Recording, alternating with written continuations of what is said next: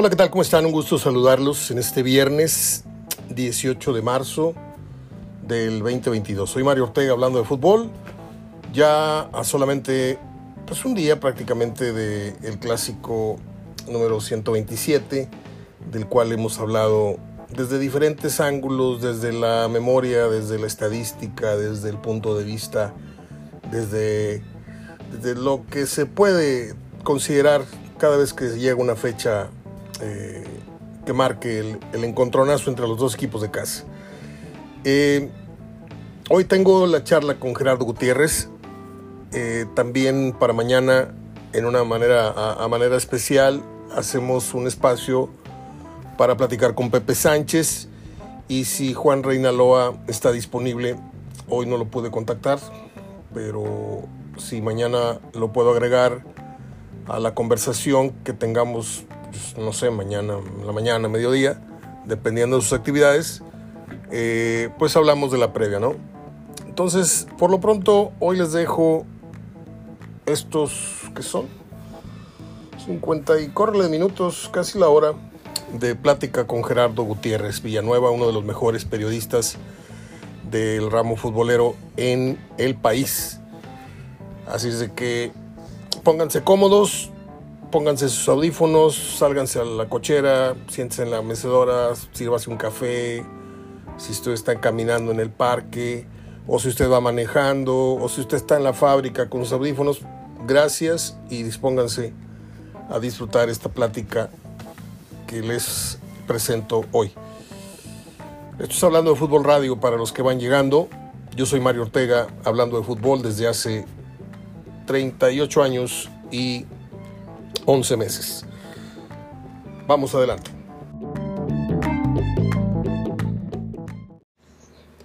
Bien, pues siguiendo con este chapuzón a los recuerdos en esta semana de clásico, me voy a aventurar tal vez a decir algo irresponsablemente, pero estoy con alguien que muy seguramente ha visto los 126 clásicos que se han jugado. Y si por ahí se perdió uno, debe haber sido porque estaba enfermo, fue un velorio, pero Gerardo Gutiérrez seguramente es uno de los tantos regiomontanos como yo que no nos hemos perdido un solo clásico presencial o televisivamente. ¿Cómo estás, querido Gerardo? ¿Qué tal, Mario? ¿Cómo estás? Buenas tardes. ¿Estoy bien o me equivoco?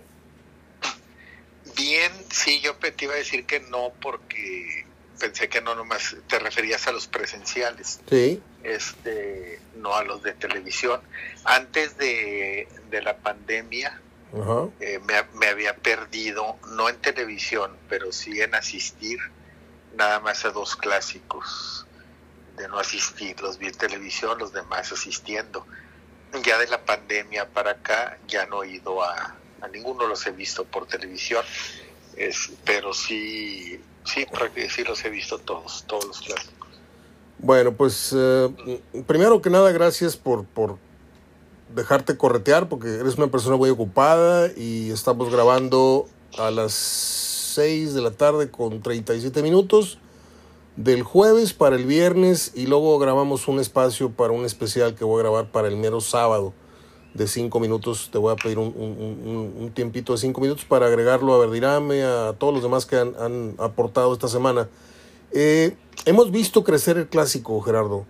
Lo vimos nacer, estuvimos en aquel 3 a 3, en ese sábado soleado, el 13 de julio.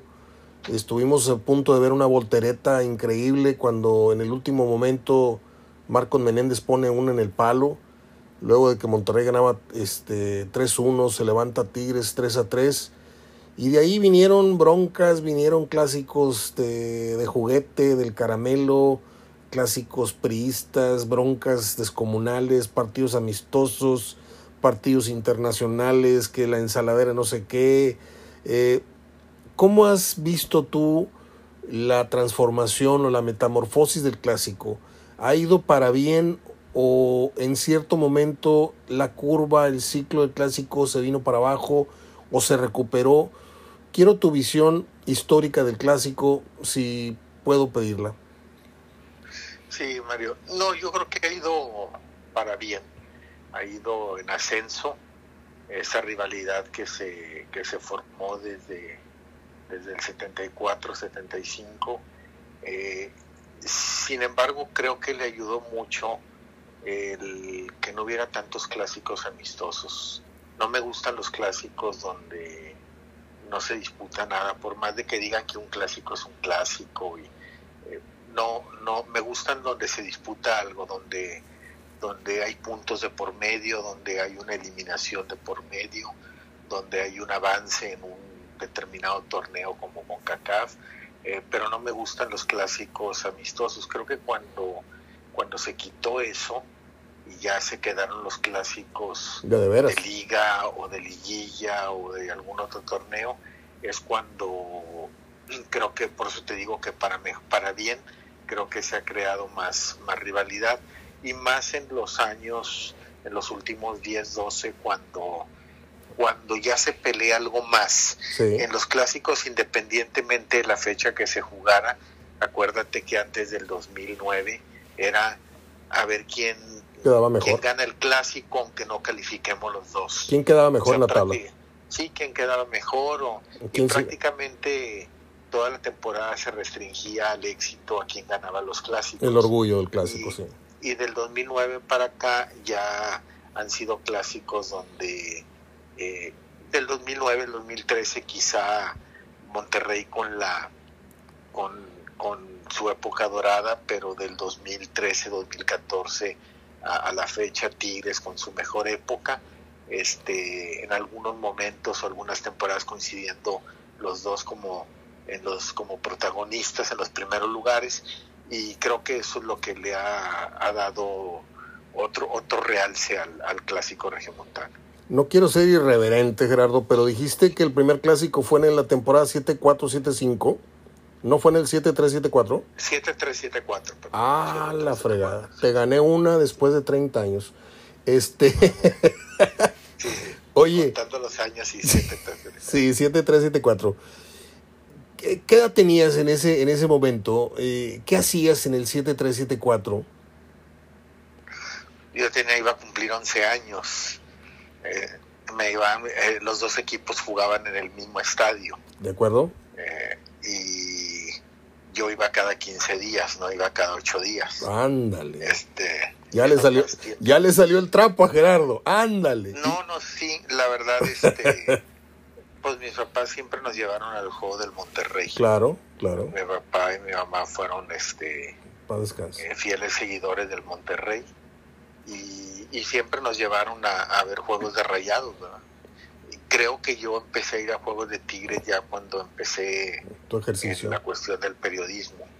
Pero antes no, los veía, los escuchaba o los veía por televisión, pero, pero no, yo iba nada más a los Juegos del, del Monterrey. Entonces, este... ¿Qué recuerdas? Eh, ese clásico sí fuimos. Fíjate, te voy a compartir un, un, un, comentario que tengo ya muy acuñado cada que se viene. Tengo, de hecho, tengo una editorial que leo y leo cada clásico porque quiero que la gente nueva me escuche decir mi, mi, mi, sentimiento, pero para mí nunca va a haber otro clásico mejor que el primero, porque esa fue la, la, la tarde, el evento que inauguró una emoción que luego se vino a más y luego ha venido a menos, y lo, pero la que estuvo a tope, porque todo era nuevo, Gerardo, las porras, eh, eh, eh, el fenómeno ese del gol de Tigres, gol de Rayados gritado por igual en la tribuna, eh, eh, eh, el estadio lleno una hora, hora y media antes de que empezara el calorón, los equipos que nunca imaginamos ver a los equipos una hora antes del, partido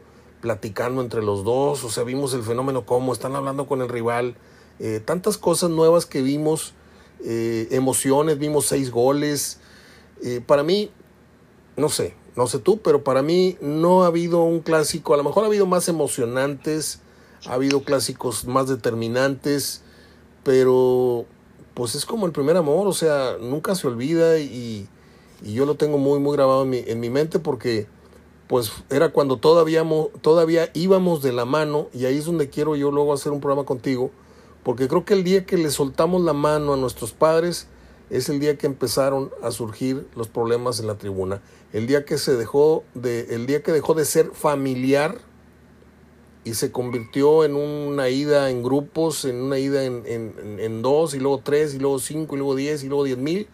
Ahí ya fue donde se fue echando a perder el fútbol, pero es otro tema. ¿A ti qué, qué recuerdos te trae el primer clásico? Sí, mira Mario, los mismos y, y sabes que extraño mucho de los clásicos. Eh, extraño dos cosas. A ver. Este, eh, cuando se podía ver un estadio dividido, cuando se podía ver... Eh, Intercalados los aficionados. Quizá no 50 y 50, pero veías demasiados tigres, demasiado, o sea, no, no, no diferenciabas quién era el local. Exacto. Y con, y con eso los abonos y luego algunos candados que vienen y ponen algunos directivos.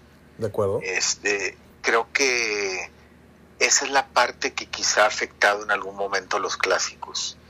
El clásico antes, antes no había bonos, no había bonos, comprabas tu boleto. Entonces, eh, el primer clásico, mucha gente universitaria, muchos Tigres, eh, claro, eh, al, al, haber un equipo en primera división, Tigres venía apenas de segunda división, pues lógico eran más rayados, pero, pero finalmente había mucha gente Tigre. Y ya en los siguientes clásicos, ya con Tigres con más años en primera y habiendo ganado el campeonato de Copa del 75, eh, seguía el estadio muy dividido, seguían yendo las dos aficiones y ahorita se le ponen candados en los dos estadios a las dos aficiones. Esa es una parte que extraño. La otra es eh, el recuerdo en el, en el clásico, eh, ahora se ha hecho todo muy comercial, pero recuerdo que, que una tía mía, podías antes meter comida, Mario. De acuerdo. Podías llevar, podías llevar lonches. Mi tía llevaba una canasta de tacos y lonches y lo más bonito era que los compartías con otra gente. Claro. Es decir, eh, a una gente, mira, yo traje hamburguesas y te pasaba y tú le pasabas de tus tacos. Estoy de acuerdo. ¿verdad? Este, ahorita no, ahorita ya nos aventamos vos, vatos, vasos de cerveza, este, si bien nos va. De 100 pesos. ¿verdad? Este, entonces sí se ha perdido no, no porque se viva ahora el clásico como se viva, hay más rivalidad. La rivalidad debe ser en la cancha y debe ser en los resultados que logran. Pero creo que en la tribuna se ha perdido eso. Si es en el BBW, más rayado. Si es en el estadio universitario, nada más los Tigres. Y a mí me gustaban los clásicos donde podían las dos aficiones convivir en el estadio, estar las dos, a lo mejor dividida o a lo mejor un poquito de porcentaje más que otra, y eso sí era una verdadera fiesta en la tribuna de, de toda la ciudad. Estás conmigo en el recuerdo aquel del fenómeno del gol tigre, gol rayado, en donde pues se celebraban casi al, al unísono, Gerardo. O sea, era porque no salían del asombro los rayados de saber que el equipo chiquito les estaba metiendo un gol y yo no sé si a manera de mofa o, o a manera de sorpresa, pero yo recuerdo que se cantaban los goles a estadio lleno cuando caía uno y cuando caía el del otro equipo, ¿no? Sí, sí, definitivamente. Y, y ahora no, ahora como digo, ya han puesto una serie con, con los abonados y los candados que ponen que, que hace que nomás en el estadio, que se viva en la ciudad del clásico, pero en el estadio lo vive más una afición que otra. Entonces se ha perdido el colorido, se ha perdido el colorido que de que venía desde mucho tiempo antes de que nacieron los clásicos. ¿Recuerdas qué estación de radio transmitió el clásico? No, fíjate, no. Vamos, cabrón, ya te agarré. Ya te agarré en dos. La FB, güey, no. la FB. La FB, sí, XFB. Don Roberto Arriba y Pepe sí, Treviños. Ahí, Pepe Tre... por Juárez y, y, 5 de mayo. Sí, señor. Sí, señor. Adelante, ahí, está, ahí, estaba el, a, un la a un ladito de la, de la farmacia de Bonavides. Y, es. y en la cancha estaba aquel comentarista que tenía más carne, un turco, el álamo en la frente que, que él, Pepe Treviños Camilla. Blanco, blanco. Blanco, blanco, un color así, tortilla, harina, tía rosa, blanco y canoso aparte. No, nada más le faltaba que, nada más le faltaba que le pusieran un féretro ahí a un lado porque no sabía si, si se había muerto, no le habían dicho. No, era una persona muy seria, ya hablando fuera de broma, era una persona muy seria, muy profesional, lo más parecido a ti que he conocido en el periodismo, porque ese no se andaba riendo con nadie, ese iba, venía, yo lo veía con su tablita, se metía al vestidor, apuntaba, le preguntabas algo, apenas te contestaba sí, no. Y no intercambiaba, tú como eras en la cancha, o sea, tú no andabas perdiendo el tiempo con nadie. Este, y no me acuerdo quién era el otro, no sé si Alberto Llanas, pero yo desde muy chiquito los miraba a ellos, decía yo, un día yo quiero ser como ellos, tener un micrófono y hablar de fútbol. Y mira las cosas cómo fueron pasando. Eh, ¿Qué te recuerda el primer partido?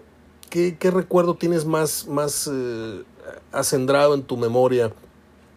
El gol ¿Estás de acuerdo que Paco Solís metió dos goles casi idénticos en dos carreronas y con disparos fuera del área? Yo los vi casi iguales. Sí, eh, la, otra vez los estaba viendo, pero si no los habría visto hace poco, no los recordaba los goles. Sí, que sé que fue un bonito ambiente y estuvieron este uno, pues era cuando el fútbol era más, eh, más abierto. Se preocupaba uno más por lo ofensivo. Sí ahorita más este, en los clásicos, por tanto, por tanta expectativa que se crea, tanta mercadotecnia, eh, los equipos salen eh, un poquito a, a, priorizar primero no perder. De acuerdo. Que ganar. Entonces, por eso siempre se habla de clásicos. Tigres está metiendo muchos goles y va a meter cuatro y va a meter cinco. Yo creo que va a ser un clásico muy cerrado, un clásico muy apretado tomando en cuenta, lo creería si dijera, bueno, Herrera está en Tigres y, en el otro equipo, el Monterrey, está cualquiera. Pero está Víctor Manuel Bucetich y Víctor Manuel Bucetich en los clásicos eh, prioriza mucho la parte eh, defensiva. Y no le ha ido mal los últimos clásicos que dirigió visitando, ¿eh? O sea, por ahí escuché eh, que no perdió en cuatro algo así, visitas últimas. Eh, quería seguir hablando de historia, pero me llevas al partido de este fin de semana. Eh, ¿Ves un juego de, bajas, de un gol, 2-1, 1-0, 1-1? porque yo te quería preguntar esto, ya sé dónde voy. Después de ver el juego de Monterrey con Bravos, ¿no sientes tú que, que Monterrey no llega así como que muy armado al... Digo, sí, trae victorias consecutivas, pero esta última victoria, el primer tiempo que dio fue espantoso hasta que el, árbitro no les abre el camino con una expulsión, yo no sé si buen, bien pitada, mal pitada, pero hasta que, hasta que Bucetich no vio a Bravos con 10, fue cuando el, equipo empezó a generar. Eh, de hecho, anotan un gol eh, arrancando el segundo tiempo y luego de ahí se viene la goliza, pero el, el, primer tiempo es de lo peor que le he visto al Monterrey en mucho tiempo. No sé si estés conmigo.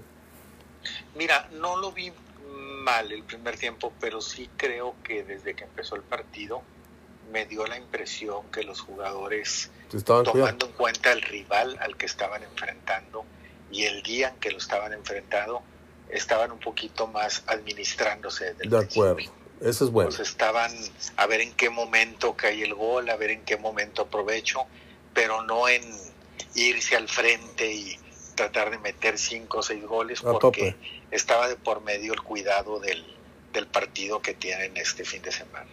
Fíjate, qué, qué, qué, valioso es platicar contigo, porque yo soy muy atrabancado a veces para pensar y opinar, pero tienes razón, porque pues, el partido está a la vuelta de la esquina, tengo un equipo que yo sé que en cualquier momento le hago uno y le hago tres inmediatamente, y así fue. Este, ya, ya será culpa de, del Tuca o del Bravo si tú me regalas el marcador, porque pues este, con 11 no se veía por dónde. Ya con 10 se la pusieron más fácil a Monterrey. Pero bueno, Volvamos a la historia. y creo que planteó el partido Bucetich desde el inicio para enfrentar a Bravos. Eh, él, él, estaba muy consciente que en la tribuna iba a estar Miguel Herrera. Digo, ah. cualquier técnico piensa así, dice, él hubiera hecho lo mismo, incluso lo dijo. Lo enseñar todo. Entonces, este, a mí me dio la impresión que lo planteó para este encuentro con este rival pero no son las armas que va a haber Tigres en el clásico. Qué bárbaro, Gerardo. Acabas de dar un apunte matón. O sea, escondió sus armas de alguna manera. Cuando este, este argumento no lo, no lo pensamos, no lo usamos ya mucho, pero hay que recordar que Bucetich es de la vieja escuela, ¿no? Y por, probablemente, probablemente así, así fue. No, no lo había yo tenido este, en consideración ese apunte, pese a que publiqué la foto del piojo ahí este, en un palco yo no sé quién le compra la ropa al piojo, pero bueno. Este. Háblame. No, no, no te quiero este, meter en problemas porque sé que no estás así con los apuntes, Alguien me dijo, oye, pregúntale a Gerardo que Bahía, que metió tantos goles, en cuántos clásicos los metió y que Guiñá cuántos lleva. Este, no sé si tengas ese dato y si no, pues nos lo das la próxima semana si puedes. Pero para ti, ¿cuáles han sido los mejores clásicos así bote pronto que recuerdes? No sé si recuerdes el número de clásico o simplemente el marcador, pero ¿cuáles son tus clásicos favoritos? Mira, este la mayoría siento que son más de los menos los que me han gustado. Algunos más, pero no tanto por quién ganó. Este, a veces fue más por por, por lo que se vivió en, en, la cancha. Creo que aquel clásico, eh, independientemente, insisto, quién lo ganó, pero aquel del Guille Franco, de Jesús Arellano. De acuerdo. De, lamentablemente los errores de Dow. Este, creo que ese clásico fue bien, muy disputado. ¿sí? Aquel del 4-1. Este, estamos hablando también de aquel clásico de la lluvia. Eh, el primer Donde anota Bahía de, chilena. Eh, a, comiso en el, en el estadio tecnológico, me parece. Ese es otro. Este, ese, ese es otro. Este, pues el primero, lógico, el primero del, del 13-3 por, por los goles y, por, lo, que, significaba ese clásico. Eh, y pues y aquel de los seis goles de Tigres también, aquel de los seis goles de Tigres que, no se precisamente con el Monterrey, este, creo que son los clásicos, este, pues que más pues, más tengo en el recuerdo. ¿Pero de cuál de los dos seis? Porque un día le metió seis Bucetich al Monterrey y no valió. No, el de los seis del Uni, el, ah, eh, el del Cookie Silvera. muy bien. Ese, ese fue muy... Fíjate, si me permites, yo opino que tengo muy en mente aquel clásico eh, de sábado por la noche con lluvia, con frío, la descolgada de Bahía, se llevó a medio mundo, sacó al portero, disparó, el, el balón rosa los tacos de, de, de, Borelli y se mete. Y ese día anota Marteloto que acaba de debutar un partido atrás. Este, de fuera del área así es. ese, ese, ese clásico lo recuerdo muy bien. Recuerdo aquel gol de Almirón en donde un ventarrón este, hace que Moriconi mida mal y Almirón con muy poco ángulo mete un gol para el 1-0 un gol muy parecido al de Marcos Menéndez en el 3 a 3 del primer partido, casi pegado al banderín, o sea, sobre esa zona. Recuerdo mucho aquel clásico en donde Bahía mete el gol y llora porque no le había dado permiso a la directiva de ir a despedir a su papá, ¿recuerdas? No, este no recuerdo. Cuando fue, fue en el TEC, este, ya le habían dado permiso a Bahía de ir una vez y luego otra vez a Brasil y la vez que murió ya no lo dejaron ir a, sepultar a su papá. Entonces hay un, hay un gol ahí en el clásico, en el TEC, en donde le ponen un pase y nada más pone el pie, la mete. Y estaba enfrente de nosotros, Gerardo, estaba en la línea de meta, ahí hace como que va a bailar y no baila, hace para arriba y se pone a llorar. Este, y ahí nos volteamos a ver todos, ¿no? Armando Arrambide, tú y yo, todos así, este, porque pues qué triste momento, porque estaba recordando a su papá. Eh, ¿Te acuerdas de aquella bronca eh, del clásico de, del PRI? Sí, sí, también. Sí, también que fue. Y, la otra que fue en partido de liga de Paco Sánchez y el abuelo Cruz. También, ya lo hablamos con el Jalapa y hablamos también de la bronca del 3 a 3 del partido aquel que se le fue de las manos a nuestro amigo Humberto Sierra que Humberto Sierra, sí que se hizo un broncón de miedo ahí. Mi papá casi le tocan los descontones porque estaba en medio de todos. Fue enfrente de la tribuna de sol, la bronca. Sí, pero fíjate que les daban tintes muy políticos a esos clásicos. Sí. Les daban tintes muy políticos. Pues digo que qué bueno que acabaron esos clásicos donde cualquier candidato juntaba los equipos y organizaba un partido este y que se quedaran nada más los clásicos realmente que, que son valederos para algo. ¿Cuáles son los jugadores de clásico más eh, insignia de cada equipo para ti? Nómbrame tres jugadores de clásico de Tigres y de Rayados. Pues mira, de, de, la historia. De Tigres y, de Tigres sus nueve goles que lleva y, más que todo, independientemente de la cifra, por lo que han significado esos goles. Eh, el, mismo Tomás Boy. De acuerdo. Eh, en el caso de, de Rayados Bahía y sus 11 goles, que es el máximo anotador de, de clásicos. Y pues que recuerdes que es que ha habido muchos jugadores, eh, realmente restringido a tres. Sí, tiene razón. El Guille, Franco, el Guille Franco es otro. Este, el Guille Franco también creo que, que, estuvo en clásicos importantes y a lo mejor por nombrar tres nos olvidamos de, de jugadores de allá de las épocas de los 70, ¿verdad? De acuerdo. En su momento también como Milton Carlos, como, como el propio Bertoschi, Corvo.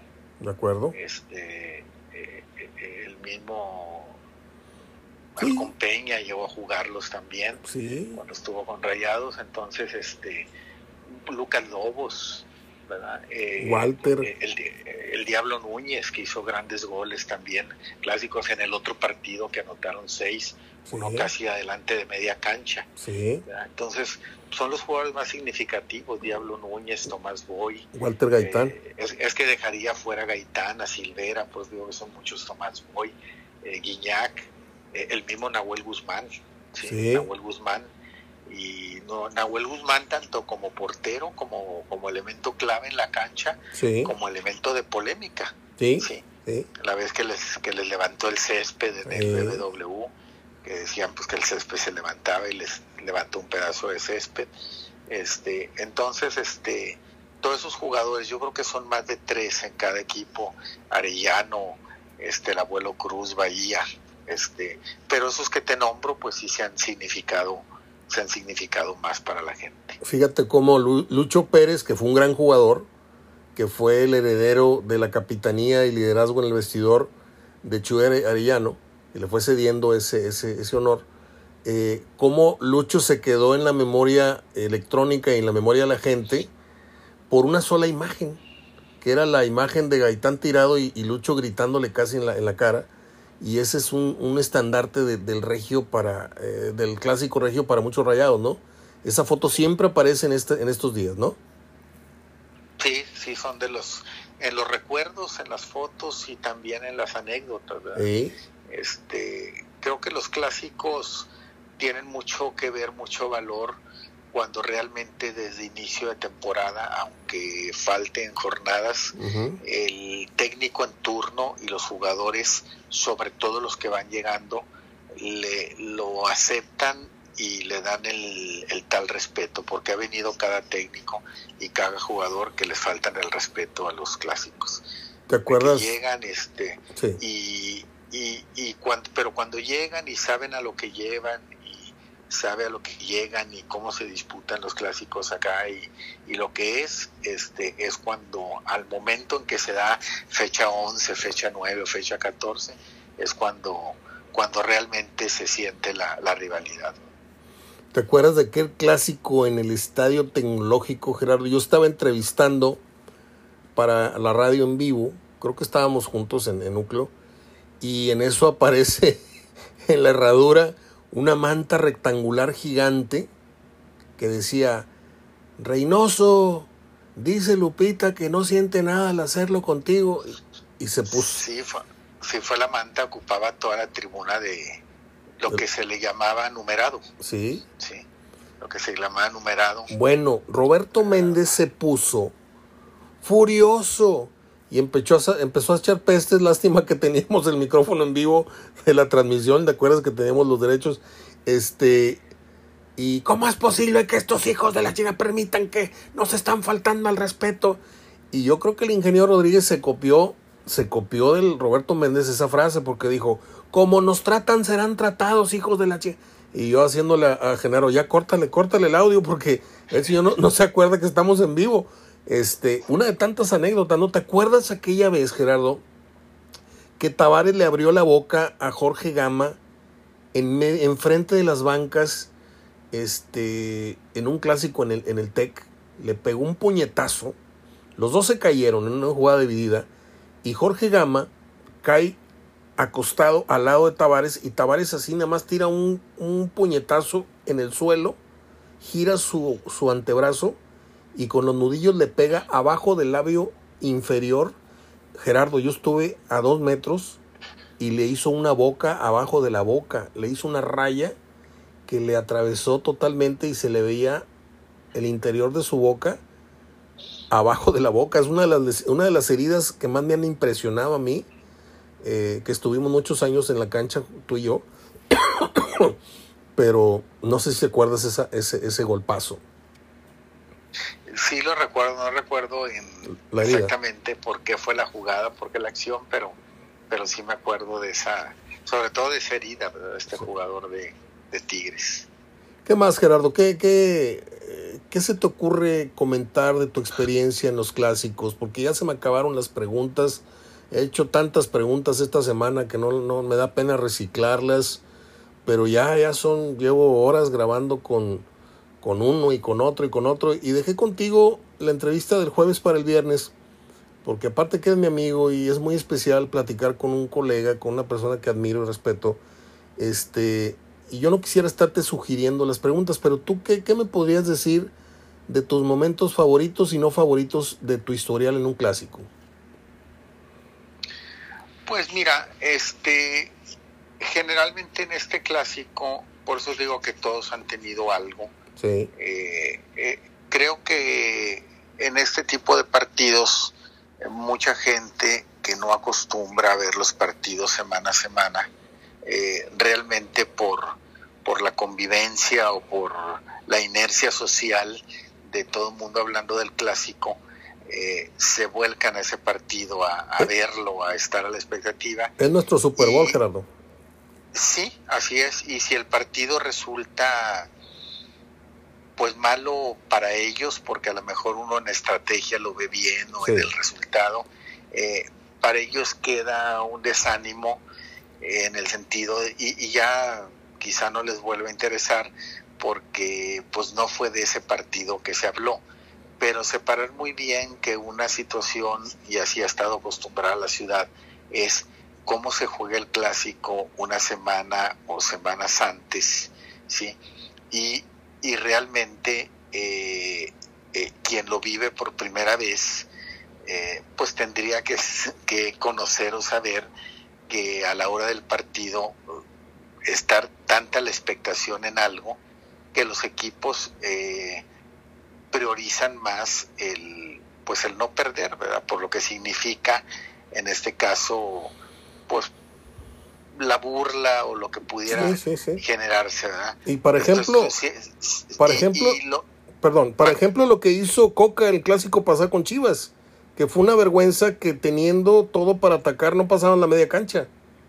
Sí sí, sí, este, y, y, y, la gente, pues, y yo he vivido clásicos tapatíos, yo viví allá, allá dos años, sí. y, y te puedo decir que se vive muy intenso en la cancha el día del partido, pero la gente en Guadalajara, me acuerdo cuando yo estaba como editor allá del periódico Mural, sí. que les decía, vamos a tener junta el sábado, los sábados jugaba el Atlas. De acuerdo. Los domingos a mediodía jugaba Chivas. Sí. Estoy hablando del 96, 97, 98. Sí, señor. Sí.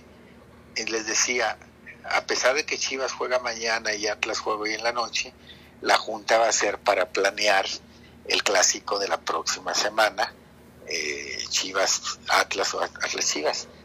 Y los muchachos, los reporteros, se sorprendían, se extrañaban. Decían, ¿Por qué se ponían a platicar con los de otras secciones, oye, este editor que, o sea, estamos teniendo una junta para todavía ni Atlas juega hoy en la noche.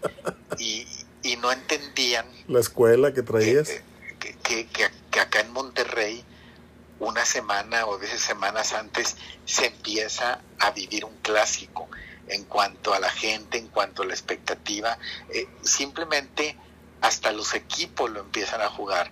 Y, y, te pongo como muestra el partido anterior del Monterrey. Sí, de acuerdo. Este, este último, no el de Juárez, el que jugó antes del Juárez. América. Eh, se, se hace amonestar de manera tonta Sebastián Vegas. Sí. Sí.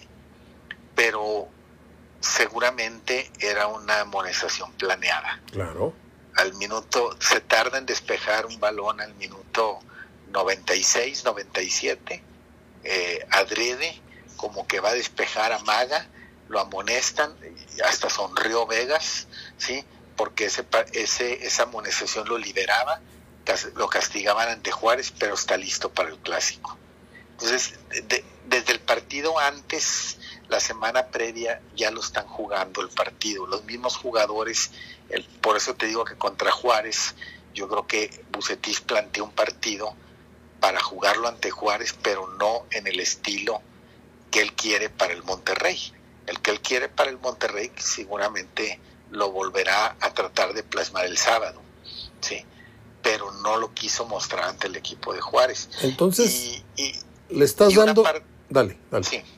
Y una parte que no me ha gustado, eh, siendo que el clásico es una fiesta, eh, yo creo que la Federación Mexicana eh, todavía siento yo que nos sigue ninguneando o nos sigue viendo como en los setentas, donde había centralismo.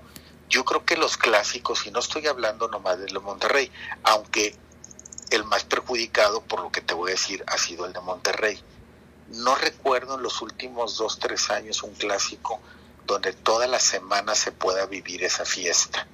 Siempre hay un partido a media semana de alguien, de CONCACAF, de Liga Pendiente, de alguien, llámese Tigres o llámese Monterrey, o se les ha ocurrido en los últimos cuatro torneos meter dos jornadas doble, jornada de media semana antes del fin de semana del clásico. ¿sí?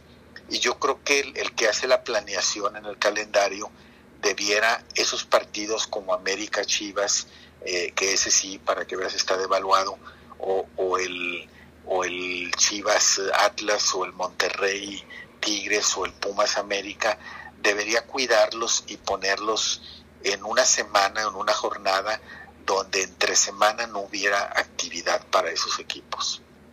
Estoy de acuerdo, porque son es, es tampoco el, amor y lo gastan en celos. Eh, son pocos los partidos de cinco estrellas que tiene el, calendario en toda la temporada y de repente los, los distraes, toda la atención, todo el trabajo periodístico, lo tienes que dividir porque pues el lunes arrancó la semana del clásico y no podíamos hablar del clásico porque estaba el partido de Bravos atravesado mañana, ¿no? Es a lo que te refieres. Eh, sí, sí, sí. Y, y, porque los jugadores no hablan del clásico, es lógico que los que van a jugar el martes, pues como respeto hablan del rival del martes. Me llama la atención este, este aspecto que mencionas, porque ya van dos veces que lo, lo señalas, eh, el que Bucetich planeó un diseño, un perfil de equipo para jugarle a Bravos, en la conciencia, uno de que estaba Miguel arriba y otro de que hay partido el fin de semana. Entonces le estás dando la posibilidad a los que nos escuchan que le van al Monterrey de que Rayados haga un partido totalmente inesperado ante Tigres? Porque estarás de acuerdo que Rayados salta como una posible víctima. No sé si por un gol o por tres. Eso ya será cuestión de, de, de, de si lo permiten o no.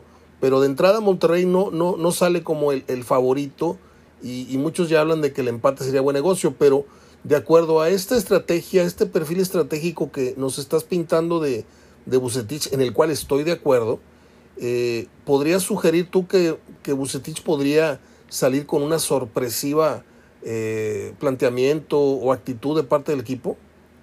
Sí, definitivamente. Mira, yo no veo el, yo no veo el sábado a un equipo, llámese Monterrey Tigres, haciendo tres goles. No veo un equipo haciendo tres goles, ni cuatro ni cinco, es obvio. Ya. ¿sí? Si alguien ha de ganar, pues ha de ser 2-0, 2-1. Ya. Sí y, y si me pones en las expectativas de porcentaje, gana Tigres, gana Monterrey, eh, empate, yo no podría hablarte de un triunfo del Monterrey, no sé si, si hay empate, pero el, el menor porcentaje se lo daría a gana Tigres. El menor. El menor. Ah, caray. Ah, caray. O sea, Tigres siendo local. No estoy tomando en cuenta colores. Ya, no, no, estamos de acuerdo, estamos de acuerdo. Tú sabes, Mario, nunca he tomado no, en no, cuenta no, no, no, no, no, no, pero está muy, muy atrevida, muy interesante tu apuesta. O sea, Tigres jugando a local con la inercia que trae eh, eh, Monterrey. Con su mayor público y sí, con sí, su mayor apoyo que, que pesa mucho realmente la afición de Tigres ese estadio realmente eh, pesa mucho en, en, en, cuanto al apoyo a su Oh. equipo.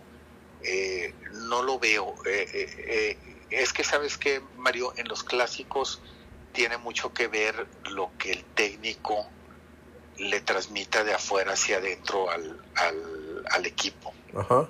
Y yo he sentido que en los clásicos, mira, después de 127 clásicos, después de 126, ese es el 127, Así es. y después de tantos años de clásicos, Sí. Que digas que un equipo lleva 45 triunfos y otro 43, es muy parejo. Totalmente. A pesar de que han tenido sus rachas, como la racha de Milok, y en su momento eh, es, muy, es muy, muy parejo.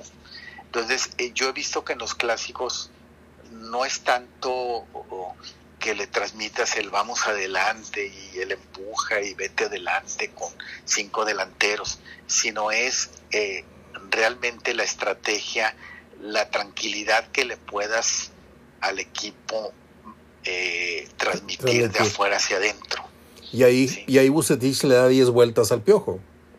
Totalmente, totalmente. Por algo en los enfrentamientos entre ellos, eh, pues ahí sí es muy amplia la ventaja, ¿verdad? De 12, cl- 12 clásicos ganados de Bucetich. ¿verdad? Yo, yo Sí, creo que, yo creo que eh, Bucetich eh, cayó de pie, la gente lo quería, lo, lo pedía, ha tenido un buen arranque, muy afortunado. El equipo no ha jugado bonito, no ha jugado bien, pero ha ganado, cosa que ni siquiera hacía Aguirre, no jugaba bonito ni ganaba. Pero esta es la, la prueba reina para, para Bucetich, porque si sale airoso, Monterrey ya tiene con qué decirle a la liga, sí tengo con qué competir para el título. Si Monterrey pierde con Tigres de una manera, digamos, escandalosa, 2-0, pero jugando muy mal, salvándose de tres goles, o, arriba de dos goles, que no los prevés tú, no los pronosticas, eh, estaría confirmando Tigres su, su candidatura al título. Y tal vez habría que esperar a Monterrey para un segundo torneo de Bucetich, en donde ya con, con otro, con el sistema bien, bien a, a modo, y tal vez con algunos refuerzos, no sé. Pero yo siento que este es la- el examen macho de Bucetich en la liga, porque independientemente de lo que diga Pachuca, Cruz Azul, creo que hoy el sinodal más fuerte que podría tener Monterrey es el orgullo de la ciudad, que es el clásico, y el rival deportivo que es Tigres en, en cuanto a la posición en la tabla. Sí, definitivamente que Tigres perdiendo, ganando, ya es un candidato al título. O sea, Tigres ningún resultado que se dé el sábado le va a quitar su, su candidatura al título, su, el ser serio aspirante. No se lo quita ningún resultado. Más bien al Monterrey le daría esa aspiración también de poder estar como aspirante si gana ese partido. Gerardo, ¿quién, quién ah, ideó, quién fabricó aquella fotografía de un clásico que fue muy criticado, en donde Reynoso y Pedro García se sentaron, hicieron unas fotos como de ajedrez, este, que dijeron que habían descafeinado mucho el clásico? Tú estabas en ese tiempo todavía en el norte. Sí, sí, no, pues yo lo hice, Ah, yo lo hice, pero y fuiste muy, fue- te sentiste la crítica para ti, digo, yo lo ignoraba, ¿eh? Perdóname que lo haya mencionado, pero yo lo ignoraba, pero a mí me valió gorro, yo no, yo no fui de los que dije, ¿cómo es posible? Pero, este, tuviste mucho que ver con, con la asociación de ideas, de, de, formato, de, fotografías, de, darle un sentido al clásico, un rumbo ideológico. Eh, esa vez me acuerdo que ese clásico recibió muchas críticas. Eh, ¿A ti cómo te fue en ese sentido? No, bueno, pues las críticas, eh, pues yo las sentí como envidia. Yo las vi así, Mario, la verdad así lo tomé, así tomo las cosas. Este, sí, sí fue idea mía reunirlos, eh, en qué posición ponerlos, ya a veces estaban como de ajedrez. Sí. Vinieron las críticas de quien vinieron siempre, vinieron las críticas de quien vinieron siempre, este, eh, había personas en el medio con la que o estabas o no estabas, no había términos medios. A ver, vamos a hablar, vamos a hablar de eso, porque aquí pasa algo muy parecido a lo que ocurre aquí en mi casa. Don Roberto era muy amigo de mi papá y no era muy amigo, bueno, ya después fue muy amigo mío, pero cuando yo estuve eh, directamente en competencia con él me tiraba y mm, muchas cosas que no voy a contar ahorita. Y en tu caso, un hermano tuyo era muy amigo de don Roberto, ¿estoy bien o estoy mal? No muy amigo, este, mis papás compadres. Ah, bueno. Ah, bueno, todavía peor. Todavía peor. Mis compadres de él, sí. O sea. El, padrino de mi hermano. Óndale, pues.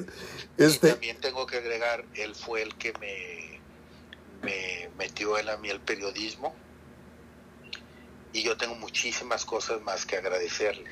Muy bien. Independientemente que tenga más años que reprocharle. Sí, es que tenemos un fenómeno muy parecido tú y yo. Eh, le agradezco más el, el empujón que me dio para estar en esto, eso fue clave y eso lo valoro muchísimo más y lo pongo por encima de todo, a pesar de que fueron más años y más tiempo en donde hubo esa pues esa crítica siempre a, a mi trabajo o ese recelo o esa cuestión de, de resentimiento que lo hubo desde el momento en que, yo no me fui al medio en que él se fue. Es que es idéntica tu historia a la mía, Gerardo. Es idéntica. Roberto, ahí te encargo a mi hijo, está muy próximo a graduarse. Este, sí, mándamelo. Este, chato, te espero. Le dije, no, don Roberto, yo ya tengo chamba en el canal 28. ¿Cómo? Poniendo un pie tú en el canal 28 te voy a romper el hocico. Así de que te aguantas. Y yo dije, nada más que a mí me daba chance de que en unos años, si yo le rompo el hocico a usted, se aguanta. Ah, ja, ja, ja, ja, ja, ja.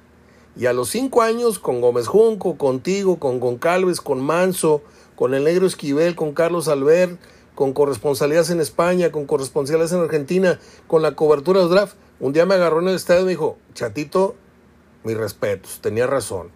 Ya quisiera yo tenerte a ti en vez de cinco o seis pendécuaros que tengo aquí que no sirven para nada, y no digo nombres. Pero, este, había una gran amistad porque mi papá venía aquí a comer, me decía, mi hijo, ¿cómo le tiraste a Robert? Pues es que me tiró a mí, pero si es mi amigo. Le digo, es tu amigo, no mi amigo. Y en tu caso parecía algo, algo similar, ¿no? Sí, nomás que ahí sí, en el aspecto de, agradecimiento, como digo siempre, eh, independiente de que fueron muchos más años de rivalidad, ¿En, qué, ¿En qué estriba el empujón que te dio? Que, que no lo conozco.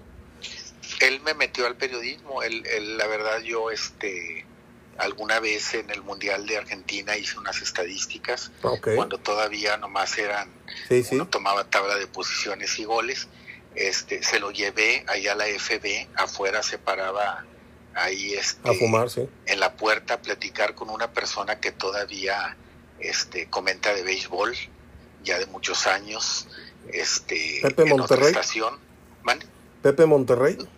No, no recuerdo el nombre, la verdad. Este, ahorita debe tener el unos 62, 63 años. Okay. Este, en ese momento, pues tenía 20 años él y se ponía a platicar con él. Le llevé las estadísticas, le gustaron.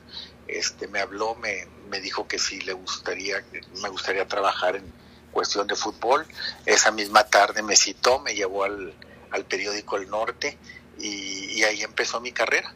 Ahí empezó mi carrera, este, por eso te digo que yo, ese es el punto que valoro, ese es el punto que agradezco y ese es el punto en donde digo, pues realmente yo no hubiera hecho la carrera que hice si no es porque, porque Dios me pone esta persona enfrente. o sea, por eso digo, tengo muchísimo que agradecerle. Pero después vino vinieron más años de, de rivalidad en donde que nació donde nació en el momento en que yo no me quise ir al medio sí, claro. donde él terminó su carrera. Sí, este me quedé en el mismo aposté a quedarme en el mismo y este y, y, ese fue el punto de pues, donde él, él no le no le no lo vio bien. y también traía bronca casada con Víctor Cámara no No, pero eso fue después. Pedro Cámara, Pedro que fue Cámara. editor ya es de los años 2000, este, Los pero Cam- yo estoy hablando todavía del, Sí, 80, 90. pues, del año 82, 82 que fue cuando entré al, al periódico El Norte. Víctor Cámara, dije, no, es Pedro Cámara. Pedro Cámara. Yo fui a la boda de él, imagínate.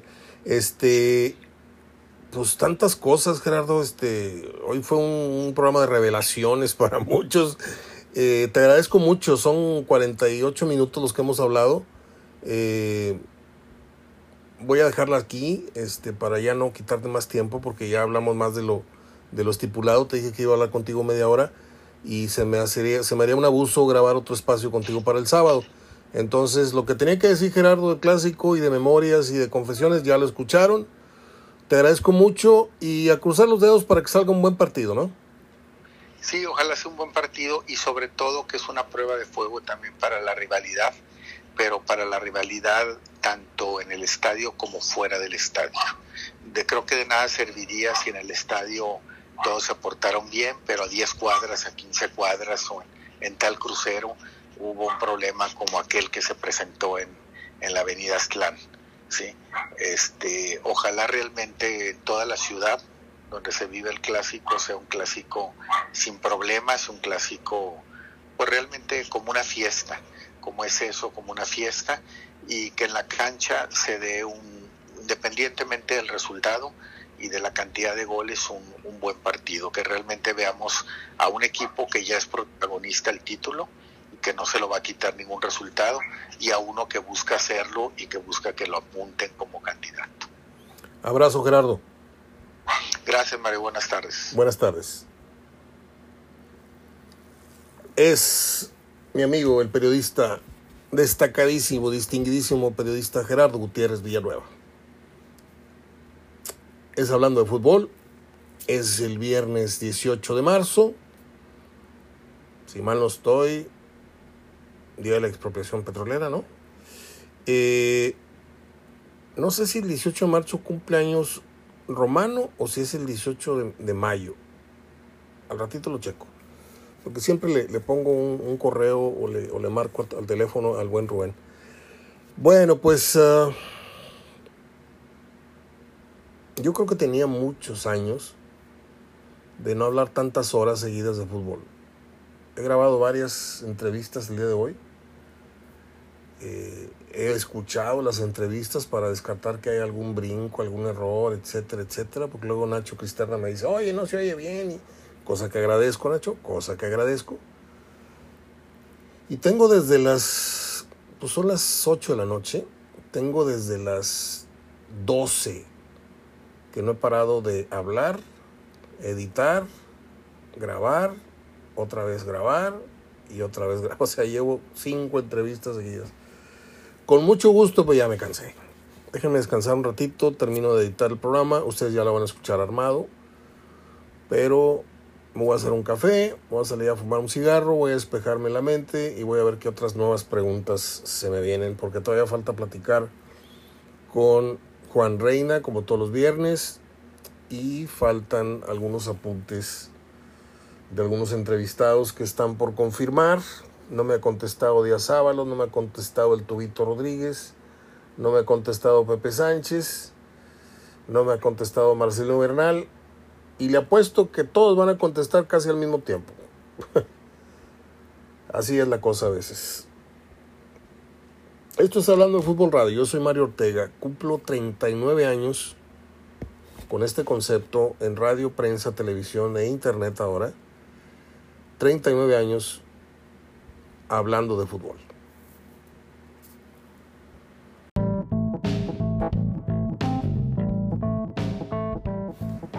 Bien, pues cerramos con las acostumbradas efemérides. Hoy cumple años el Piojo Herrera.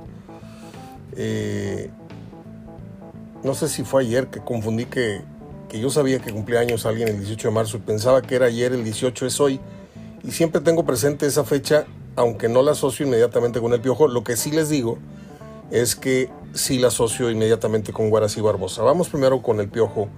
Eh, yo puedo decir misa, usted puede decir misa del Piojo, pero al menos en lo que a mí respecta, yo tengo un gran respeto por el Piojo Herrera, más allá de lo que lleguemos a decir, que si payasada, que si esto, que si queja de los árbitros, que se viste muy mal, que el gusto, todo este, este, tipo de cosas es superfluo, es, una cosa, eh, pues no digo de chicharrón porque no me gusta a mí este, ese tipo de, práctica, pero de pronto tenemos que hablar de cosas tan, tan triviales como si se quejó o no se quejó del arbitraje, si lamentó la mano, pero en el fondo el Piojo Herrera es un ejemplo de vida. Y le voy a decir por qué. Si usted echa la película para atrás, 10, 20, 25 años, el Piojo Herrera tirándole una cachetada a un jugador hondureño en el Estadio Azteca, el Piojo Herrera tirando de patadas en la bronca aquella contra los jamaicanos, jamaiquinos, el Piojo Herrera pateando a un aficionado, este, el Piojo Herrera golpeando a Martinoli, o sea, y a pesar de, ese perfil que, lo sigue manteniendo y, en esta llegada a Tigres lo, está controlando, porque se ha portado bastante, bastante sumiso, bastante moderado, sigue existiendo esa persona, pero ha hecho un esfuerzo muy grande por superarse. Y ahí es a donde quiero ir. ¿Cuántos técnicos mejores que el Piojo Herrera que han merecido no uno, dos títulos, tres títulos, no lo han, no lo han podido lograr. ¿sí? Llámele usted suerte, la divina providencia, mérito. El caso es que el Piojo ya logró. Logró título con América, logró convertirse en el entrenador icónico del América, superando a Roca, superando a Reynoso, superando a este. Logró llegar a dirigir un mundial sin tantos apuntes, tanto conocimiento, tanta experiencia, tantos recursos como otros, y no voy a mencionar nombres. También, además de haber rebasado a los que fueron sus superiores o, los cerebros con los que él alternó en ciertos equipos, como Romano, como este, como el otro, como la Volpe, que fue su técnico en, en, Atlante, del cual aprendió y lo dice que no aprendió de él, papá. Además de eso, los madrazos de la vida le fueron modificando la forma de, dirigir. Ojo, usted me puede decir, es que sigue siendo el mismo. Está bien, ahora estoy hablando de lo futbolístico nada más. Este piojo ya no es eh, el mismo de hace unos años en, cuanto al, trazo, el, planteo de, el planteamiento de partidos. Y voy a decirlo así como es. El Piojo Herrera es como ese humilde chavo que tú ves en la calle con un trapo o, acomodando coches afuera de un, concierto y de repente pasan 20, 30 años y lo ves dirigiendo su propia empresa. ¿Sí? El, el caso de éxito y de superación que yo veo en Herrera, siendo un jugador muy, muy mediocre, a pasar a ser el mejor técnico de la actualidad, según la opinión pública, a mí me merece un respeto. No sé a ustedes. A lo mejor no les cae bien y eso les nula el, juicio. Está bien. Tampoco es obligación que estén de acuerdo conmigo. Yo estoy dando mi punto de vista. ¿sí? Y bueno, pues felicidades al Piojo, que creo que está cumpliendo 54 años. Yo lo tuve en una, eh, bueno, lo tuve en una peña hace unos años y eso fue lo último que, tuve que ver con él. Luego nos vimos en el partido de homenaje de Bahía, nos tomamos una foto, nos un abrazo. Nos acordamos cuando nos íbamos a pelear, me mentó la madre, don Jorge Urdiales intervino y todo por una editorial que, le escribí yo en el Regio Deporte. Pero son historias que luego, luego en un pasaje de, anécdotas, en un, programa de anécdotas, se las... Eh, iba a caer en el albur, se las contaré a detalle. Se las haré más larga, no. Se las contaré a detalle. Y la otra eh, efeméride que tiene que ver con, con el fútbol es el cumpleaños 73, 74 de nuestro queridísimo Guarací Barbosa. Guarací Barbosa pasó algo bien simpático.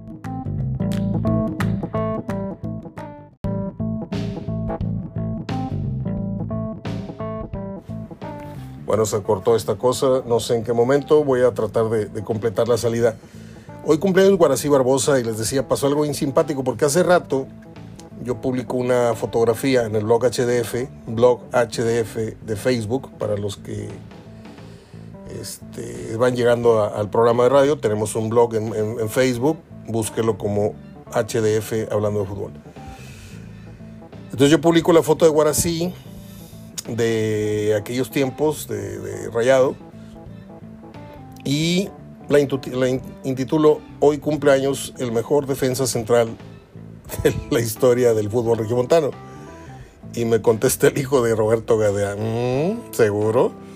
Yo quise mucho y quiero mucho a, Roberto y a, sus hijos, pero, pues, perdón, pero Guarací, dicho por propios y extraños, eh, es decir, Rayados y Tigres, eh, no se ha visto nada mejor. Además, ya usted escuchó Ah, no, eso lo va a escuchar mañana. En la charla que vamos a tener con Pepe Sánchez hay un pequeño, un pequeño pasaje, sin saber que hoy era el cumpleaños de Guara. Y yo le tengo mucho cariño a Guarací. Ya conté la anécdota. Él se cambió cuando llegó a Monterrey en el 6-9. Eh, llegaron a vivir él, Cano, eh, Musante, eh, no me acuerdo quién más. Eran cuatro y hasta cinco jugadores los que vivían a, la vuelta de mi casa, por la calle 15 de Mayo, entre América y Miguel Nieto. Por ahí había una privadita, estaba enfrente de, mi cuartel de los Scouts, del Grupo 20, donde estuve varios años. Y a una cuadra de, mi casa también vivía Quintero. Entonces ahí era el punto de reunión de, ellos por las tardes, se juntaban ahí, sentaban en los escalones, este, pues no sé, a comer unas papitas con una coca. Y, y mientras los chiquillos jugábamos en la privada y alternaban con nosotros. Entonces Guarací yo lo conocí a los nueve, ocho, nueve años. Y fue tan bonita la, la, amistad, digo, con toda la distancia que tenemos. Obviamente yo era un niño, él, luego un adolescente y luego el más grande y así. Pero me dio mucho gusto que, que me invitara a su boda. O sea, no, no, no, todos los días voy a la boda de un futbolista, ¿me entienden? Y he conocido a 100, 200 y he estado en la boda de algunos, nada más. Y, y por eso cada vez que veo al Guara lo acabo de saludar hará cosa de, que le gusta? Dos, tres meses, lo, vi aquí en Walmart eh, de Chipinque, ese que está rumbo a la, subida de Chipinque, hay un Walmart, y ahí nos dimos un abrazo, este, estuvo malito hace unos años, una operación de la cadera, algo así, me disculpé porque no lo pude ir a ver al hospital, me enteré por el Gran Jiménez, y me dijo, todo bien todavía con su portuñol, después de 60 años de vivir aquí, todavía no se enseñó a hablar español correctamente, y es. Eh, y lo que contaba también el otro día es que a mí me tocó jugar contra Guarací Barbosa en los equipos que yo tuve la suerte de, militar en el, fútbol amateur, que no llanero, porque no, no nada más jugamos en el llano, jugamos en fútbol amateur de, ligas como la Profusoc, bueno, pues ahí enfrenté a Guarací con una panza, él, impresionante. Bueno, era el más rápido de la cancha y no lo podías pasar por ningún motivo y sin foul. O sea, es una cosa que solamente los que lo vimos jugar, como usted, como el otro, como el otro, saben que no miento. Guarací Barbosa era excelso, era, pues no volvió a llegar un defensa. En la historia del Club de Fútbol Monterrey ha habido muchos, por ahí Malaquías, el señor me escribió junto a mi comentario, dijo junto al Halcón Peña. No, el Halcón Peña fue ícono, fue leyenda, fue, pero aquí en Monterrey no llegó a ser absolutamente nada como para ser considerado uno de los mejores, siquiera tres centrales históricos de Monterrey. Se lo digo como es, don Malaquías. Y se lo digo aquí en el programa porque me da cosita este, contrapuntearlo ahí de manera escrita. Pero para nada, ¿eh? el Halcón Peña fue figura allá, en el Jalisco, acá, y acullá, pero aquí no. Aquí jugó, le dio cierto realce al equipo con su presencia, pero no eh, fue tan recordado. Yo le puedo decir que Rochen fue más recordado que la Peña. Yo le puedo decir incluso Vicente Álvarez, que era muy buen defensa. Y así, me puedo ir con otros defensas, este, pero no, el Halcón Peña no es histórico y mucho menos le pisa los talones a Guarací Barbosa. Bueno, eh, en tanto, las eh, efemérides del espectáculo, por aquí las debo tener, si usted me permite un segundito. Ah, nació Gabriel Ruiz, el compositor mexicano Gabriel Ruiz. Yo tenía un primo que en paz descanse. Murió muy jovencito, muy, muy jovencito. Este, del mismo nombre, Gabriel Ruiz. Este señor, compositor mexicano, compuso aquella canción Amor, amor, amor. Nació de mí, nació de ti, esa. compuso Usted, es la culpable de toda esa. Compuso esa canción que tantas veces cantamos en Serenata en 9 de mayo a las... corre la, la medianoche, 10 de mayo. La famosa melodía Despierta, dulce amor de mi vida, despierta si te encuentras dormida. Eh, sus canciones fueron llevadas a la fama por Pedro Infante, Pedro Vargas, uh, las hermanas Águila, Guavendaño, Luis Miguel, eh, la Tariacuri, que se llamaba ahí en vida Amalia, Amalia Mendoza, si mal no recuerdo, y don, don Gabriel Ruiz, iba a decir Gonzalo Curiel, don Gabriel Ruiz murió el 1 de febrero de 1999. Eh, pues yo aquí me gusta rendirle homenaje, aunque no fueron de mi tiempo, eh, pero sí es gente que dejó un legado que hasta cuando fuimos chavos pues llegamos a tararear y cantar muchas de sus canciones. Luego Luis Miguel se encargó también de, de difundir mucho esa, esa, obra de los tríos y de las serenatas. Eh, nació en Francia eh, Luc Besson. Luc Besson es un, un gran director de cine francés. Eh, ha dirigido películas como Nikita, Duro de Matar, el Profesional, El Quinto Elemento. Pero ¿sabe cuál es la película que más me gusta de Luc Besson? El documental El Oso. Y no estoy hablando de nada porno. Es un, una joya de película. Es el seguimiento que le hacen a un oso que luego adopta un, un cachorrito eh, oso que se queda huérfano por una bronca que tuvo su mamá y su papá con unos pumas. Y, y este oso lo adopta a pesar de que lo quería repeler. Siempre lo quiso lejos, lejos, lejos y ya no le cuento más. Si usted la ve por ahí en Netflix o en esas eh, páginas o en esos eh, sistemas de... No la deje de ver porque yo se la estoy recomendando. Yo no recomiendo porquerías. El oso de Luc Besson, un director francés.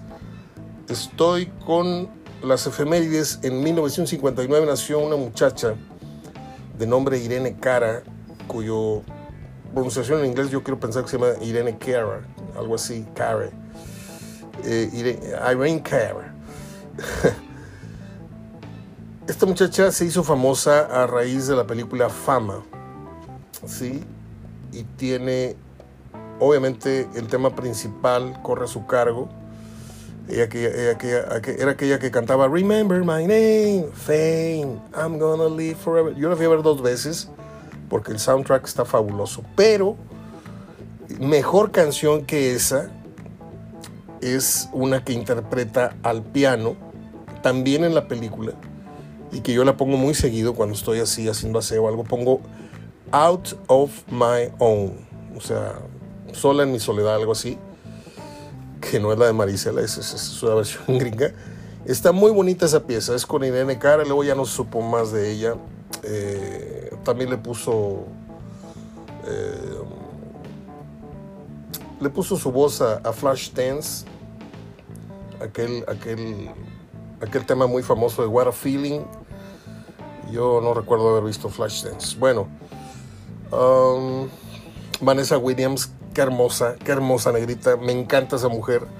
Y cuando la veo bailar salsa con Chayanne, eh, con Chayanne me derrite. Nació en el 6'3", actriz, cantante, modelo estadounidense y también fue encueratriz. Yo tengo fotos muy feas por ahí que me mandaron, pero pues así empiezan la mayoría, Jennifer Aniston y la otra, y la de Loco por Mari, ¿cómo se llama? Esa güera también fueron actrices así que le entraron al porno y luego ya hicieron muy decentes. Pero Vanessa Williams es muy hermosa, creo que tiene los ojos azules. Este, El Protector, Baila Conmigo, ta, ta, ta, le digo con Chayanne. ¿Cómo estará la cosa que compré Baila Conmigo? Yo compré Baila Conmigo, nada más por las escenas del baile. Este, bueno, no, no, no nos interesa, Mario. ¿Qué compraste, qué no compraste? A ver. Um, 6-9. No, no, no, yo sé que hay más efemérides. Nació la cantante y actriz estadounidense Queen Latifah. No me interesa. Nació Adam Levine, líder vocalista del grupo Maroon 5. Me cae bien. No soy fan del grupo, pero lo que escucho de ese grupo me cae muy bien. Vaya, no he comprado nada de ellos. Nació la actriz y cantante Courtney Love en el 94. Eh, está simpática la huerca. Muere a los 65 años John Phillips, mm, quien tiene éxito con el grupo Mamas and Papas. ¿Se acuerda usted de aquel grupo? Así del tiempo así como de los Beach Boys y todo eso, ¿no? En 2008, Mark Knopfler, líder del grupo Dire Straits, resulta herido en un accidente de motocicleta en Londres. Uno de mis meros camotes, me encanta. Eh, me encanta el disco en vivo Solid Gold. Fue el primer disco que me bebí enterito. Ya luego Dire Straits, obviamente, Brother in Arms y todo lo que vino. Pero yo soy fan de, desde que nació Dire Straits, eh, me, me, ganchó su, su, estilo, su voz. Y no nada más las dos, tres canciones comerciales como la mayoría. Eh, estoy terminando las efemérides del día de hoy ciertamente con ese dato de Dire Straits. No creo haber omitido nada importante. Déjeme checarlo. Ya dije lo de Guarací, ya dije lo del Piojo y las efemérides del deporte. Bueno, pues es todo. Ha sido una semana, no recuerdo cuál fue la última vez que terminé rendido no le puedo decir que hastiado ni fastidiado porque nunca mm, voy a sentir eso cuando hablo de fútbol.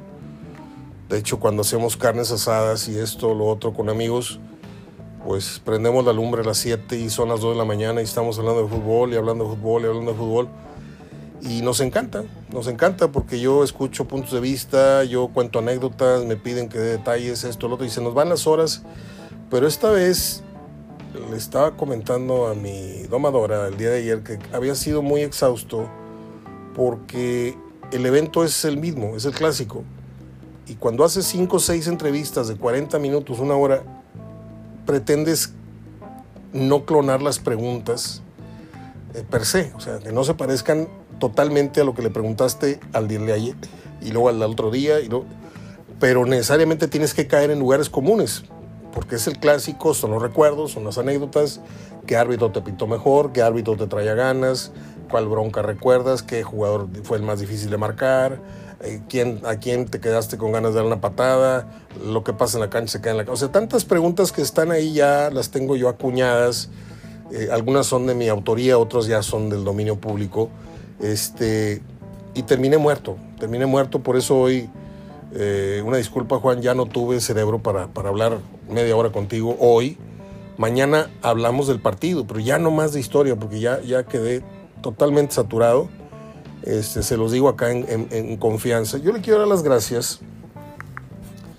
Este, no suelo, ¿eh? No suelo hacer esto, pero eh, son de este tipo de recados que te, te hacen sentir tan bien. Es como un abrazo es como, como si un buen amigo te estuviera abrazando. Hay una persona de nombre Armando Rodríguez que no tengo el gusto de conocerlo. No lo tengo porque es la verdad, pero sí tengo el privilegio de tenerlo entre mis seguidores, que prefiero decirle entre mis amigos virtuales y entre mis escuchas.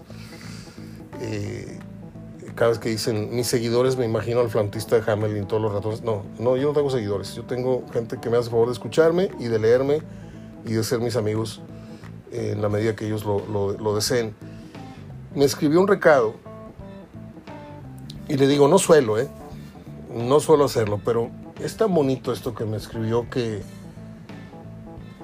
que me hizo que se me olvidara la fatiga, la jaqueca, la migraña que me estaba dando ayer, etcétera. Dice, voy un programa atrás, hablando de los podcasts. Hoy escuché el del Jalapa, caray, extraordinario programa, y el de Verdirame fantástico, fresco. Es un deleite escuchar este periodismo que no hay en la tele ni la radio. Abrazo, Mario.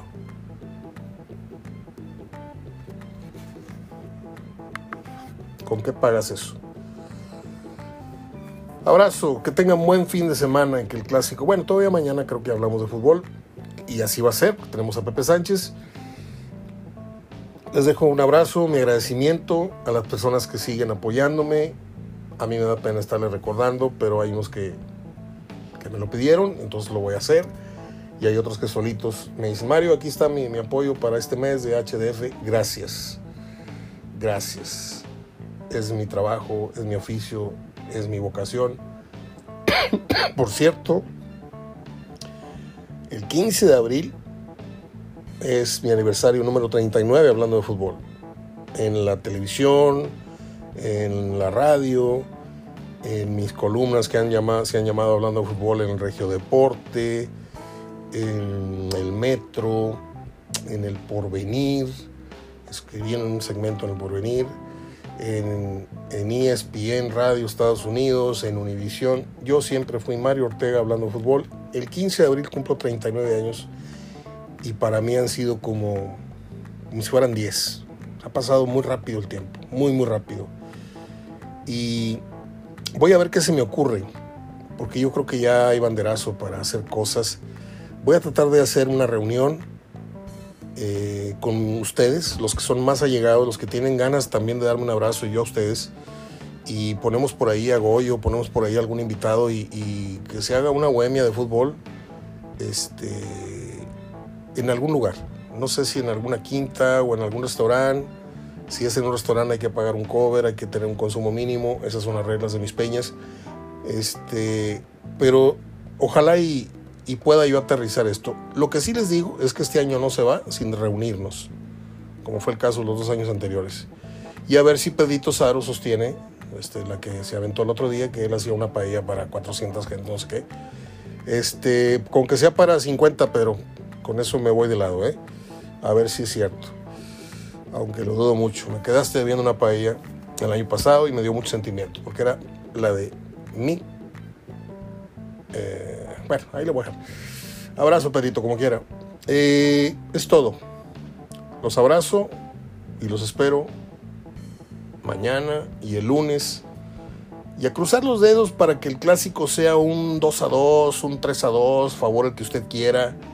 Pero que no sea un partido soso, que Bucetich no lo vaya a, opacar mucho con su, con su idea de que Tigres no lo vaya a, pasar por encima, eh, porque lo ha hecho. Bucetich a, lo largo de la historia ha, ha, planteado clásicos en los que, ah, me vas a ganar, pues no me vas a golear o, o, no me vas a hacer daño. Y es muy respetable, muy respetable. ¿sí? Hoy traemos la espinita de la, el presentimiento que Tigres va a ganar, estoy de acuerdo tenemos esa sensación, pero también tengo la sensación de que Bucetich tiene, tiene eh, el argumento, tiene el, el, colmillo para desarmar, desactivar esa bomba que, que hoy eh, representa Tigres ofensivamente. ¿Cómo? Lo vamos a ver. Y si falla, pues no me voy a equivocar, porque también le estoy diciendo que yo veo, favorito a Tigres. Yo simplemente estoy diciendo que Águilas con que el resultado no sea el que las mayorías esperan, ¿eh? Nada más. Adiós. Abrazo de gol. Y gracias Armando por tus palabras. Tengo la captura de pantalla. Con eso te digo todo. Porque las pienso guardar, imprimir y que un día las lean mis nietos. Ahorita están chiquitos. Pero yo colecciono este tipo de comentarios que me van diciendo que lo que hemos hecho no ha sido tan, tan común y corriente. Hasta el próximo programa. Soy Mario Ortega, hablando de fútbol.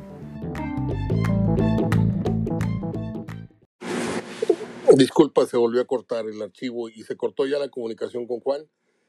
Eh, voy a resumir esta anécdota. Fue una velada de varias horas con Batocleta y Pilar, Barbadillo y Tomás.